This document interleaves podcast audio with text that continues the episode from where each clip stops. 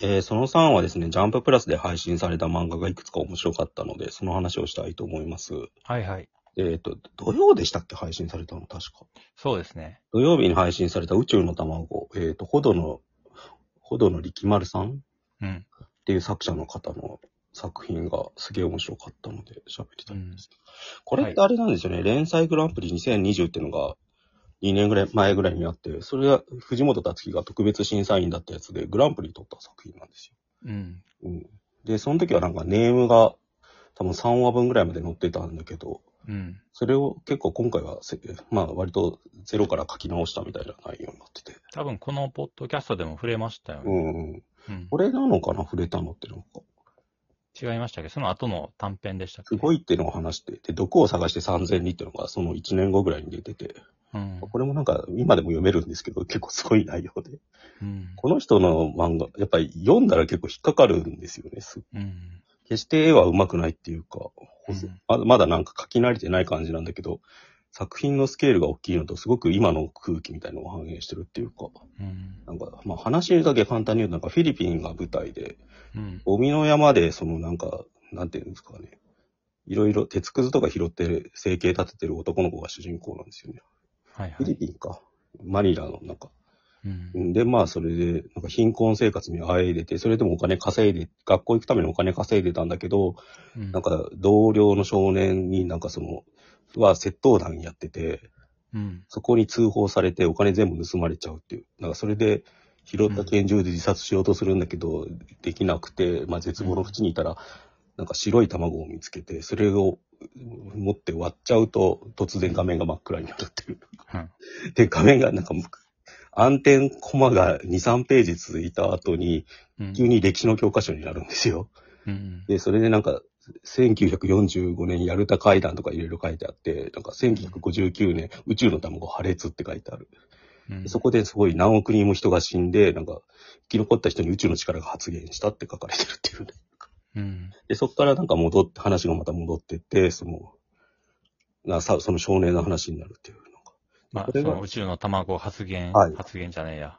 破裂した時に何、どういう状況にその少年がなったかっていうのをまた、はい。ふり描き出しているっていうところで、結局、なんか世界中の人々にはい宇宙の力はいの。発言である、生物を圧圧追するっていうんですかね、はい圧殺する力が全獣 全獣に備わった、後遺症ともギフトとも呼ばれる。あたただその力が備わったけど、なんかまあ、ウイルスみたいなもんなんですよね、多分これって。うん。伝わってですね、何人かは適応できずに死んじゃったっていうか、もう億単位で人が。うん。全人口の2割弱である 5, 億7千万人がもう死んでるんですよ。なんかうん生き残った何何人かに多分その異変が確認されたっていうか、遺伝子が多分書き換えられたんだと思うんですけど、うん。それでさっき言った、なんか生物は、 なんかね押し潰す力みたいのが、宿、うん超能力みたいのが宿ったっていうの。うんで、そっからまあ物語がちょっと続いてって、なんかその白い服着た青年みたいな人に引き、先生みたいな人に引き取られたところでちょ終わるって感じですよね、なんか。うん。で、その最後のコマが1959年、簡易殺人社会と呼ばれた近代社会が幕を開けるって感じ。うん。ひどい、なんか、これからひどい社会になってくんだろうなって予感だけさせて終わるっていう、なんか。そう、全人類に備わった。うん。ない。さっき言った坂本デイズじゃないけどさ、なんか、うん。人がガンガン死ぬ世界になるんだな、これからっていうのが。なんか前回、前回というか賞を取った時も、なんか第1話はちゃんと書いてたけど、た確か第2話、第3話ぐらいは、なんかネネームみたいな、ちょっとよくわかんなかった感じだったんですよ、なんかこのなんか先生みたいな人に拾われたところぐらいまでは書いてた気がするんですよ。ただ、この簡易殺人社会ってのはなかったと思いますね、記憶だと。うん。この強烈な言葉なんであったら覚えてるはずなんで。だから結局、まあ1話は面白かったんだけど、そこから、ここからどうなんのかっていうのが読めないんですけど、まあ読めない1話目はすげえ面白いっていう感じですね。うん、どうすんだろう、こっからって。うんこれからだから普通にバトル漫画になられてもって感じだよね。うん。でももしか全したら、人類が超能力持ってるわけですから。うんヒロアカと同じだからそ、それだけだったらなんか。でも同じ能力でしょ。うん。そう、全員、だから寄生獣とかにちょっと近いですよ。だから、七夕の国とか。うん。弱気人志的っていうか、なんかうん。頭のいい人が作品殺すとめちゃくちゃ面白くなるんだけど、まだ作者のポテンシャルが見えないから、うん。でもすごい一話ではあることは間違いないって感じですよね。うん。まあ、各種なんだよね。圧殺するだけだったら、要は、うん。わかんない。テレキネシスの、なんかこう、うんうん。だけですよね。その、うん。なんか、帝、なんだし、なんでしたっけ帝都大戦でしたっけああ、えっと、なんでもいいんだ。帝都物語。はい。はい。とかで見たような、おーおーおーおーって言い合うみたいなだけで。まあ、アキラとかと同じですよね。 まあ、大戦とか。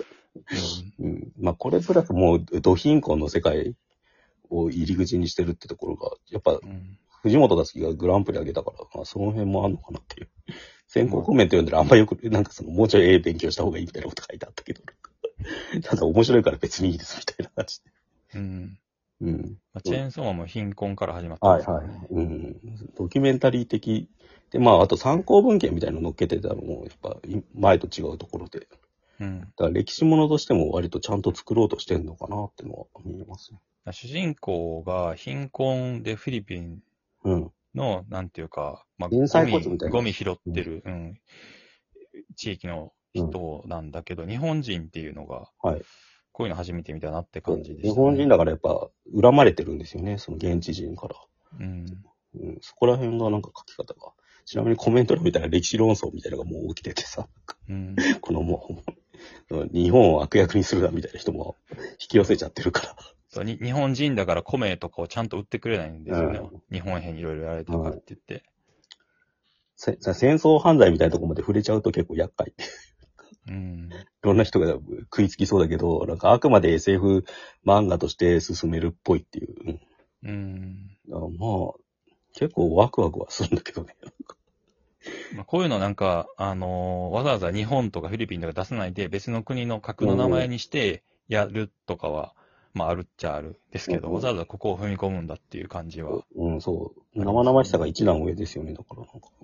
まあまあ、その日本の貧困さ、貧困問題に今、今読むとより2、3年前のうんうん。賞を取った時よりも直結してるっていうか、そうですね。せ切実ですよね。なんかな、2020年に本当ネームみたいに読んだ時はそこまで感じなかったけど、今読むともう今の話だなっていう、うん悪い意味で違和感がなくなってしまったっていう感じがうんありますね。なんかこっから始めないとやっぱちょっと今は説得力ねえなっていうか。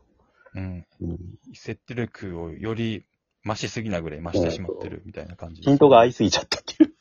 うん。うん、どうするんだろうっていう、まあ、期待値ですね。はいはい。あとは、火遊び同盟。はい。中西かなあ読み切えりさんが原作で、うん。作画が秋間さんって方で、これ岡島さんがいいって言ってたんですけど、このあたりが。そうですね。なんか、絵柄がまず良かったかな。うん。うん。なんか気持ちいいですね。うんもうここからの、これで終わりっていう感じじゃなく、ああ、こここから伸のびてい人はもきそうっていうう全然いけますよね、多分。このうん、感じ。なんかいろいろ、ガンガン、なんとかガンガンとかで読み切りとかいろいろ書いてる人みたいですけど、すでに。。うん。なんか話自体は、まあ、ボーイミスがあるというか、男の子、女の子もなんですけど、うん。まあ、なんか、男の方がサイコパス感が強かったって いう、結局男が女の子を犠牲にしてるっていう話になってしまったんですけど、うんまあ、なんか、いいんじゃないですかね、と思いました。改造銃作る。そうそうそう。なんかか、男の子が武器をかあの自分で作れるんですね。スタンガンとかうん、銃とか作って、ば今、ご時世的に自作銃とかいいのかって結構いろいろアウトっていうかう、ん火薬の調合とかしてるっていうさ。爆弾作って、なんか、うんま、マンションみたいなもの爆破して潰すんですね、廃墟はのい。それが語る最後の語る質になってるっていうか。うん。で、なんかそのカタルシスがちゃんと絵として描けてるうん。からうまいなと思いました。思うね。これはすごい、確かに絵は。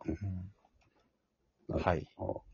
あとちょっと面白かったのは、安井くんのポーチっていう、これジャンプルーキーのなんか賞かなんか取ったやつで、ゴブロンズルーキー賞ですね。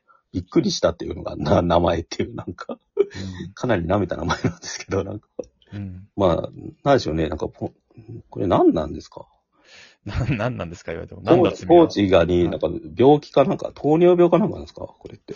ちょっと病気自体はよくわかんないですけど、常にとにかくポーチを身につけていないといけない男の子、なんか病気で、だから最初、なんかこのうん。な、なんていうんですか、ペースメーカーじゃないですけど、はいはいから体になんか、えっ、と、手術かなんかでも埋め込まれてるのかなと思ったら、なんかそうじゃないんですよ、注ね。射だから、多分糖尿病なのかな、なんか、うんちゃんと書いてないですよね。なんかうん、まあだから、どう、医療道具がいっぱい入ってるっていうことなんですよね。い、つ発作とか起きてもいいように。で、うんなんか体力がない、ない子だから、いろいろ、うんあのー、クラスメートからいじめみたいなものを受けたりとか、その、ないがしろにされたとかっていう思いがあったんった上で体育祭かな、これ運動会かな、うんなった時に、うんクラスメイトのちょっと優しい男の子が、うんまあ、その子のが運動神経が良かったのかな。うんが途中でちょっと倒れてしまうんですよね。うんうんで、その子をこのポーチを使って、すごい手際よく応急処置をして、あの治治すというか、うんああの、助けに来た先生とかにも指示をして、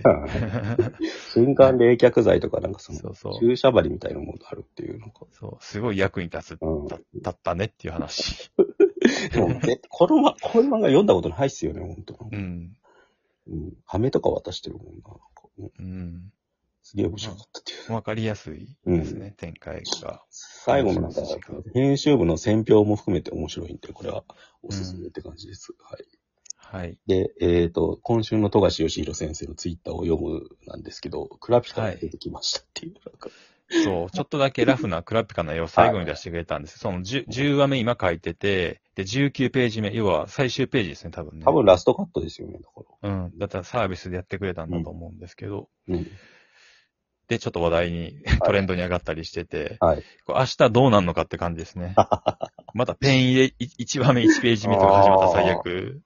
さあ、役ってで、るなんか、おたか、岡田敏夫さんが YouTube で予想したはのいが、8月何日からから始まるんじゃないかって、はいはいはいそのお盆休みの前の週にうん再開して、あの、お盆明けとか、そういう正月明けとかって部数落ちるらしいから、はいはいそのための引っ張りを得るんじゃないかっていう、じゃあ来週ぐらい予告は出そうですよ、希望的観測をしていました。なるほど。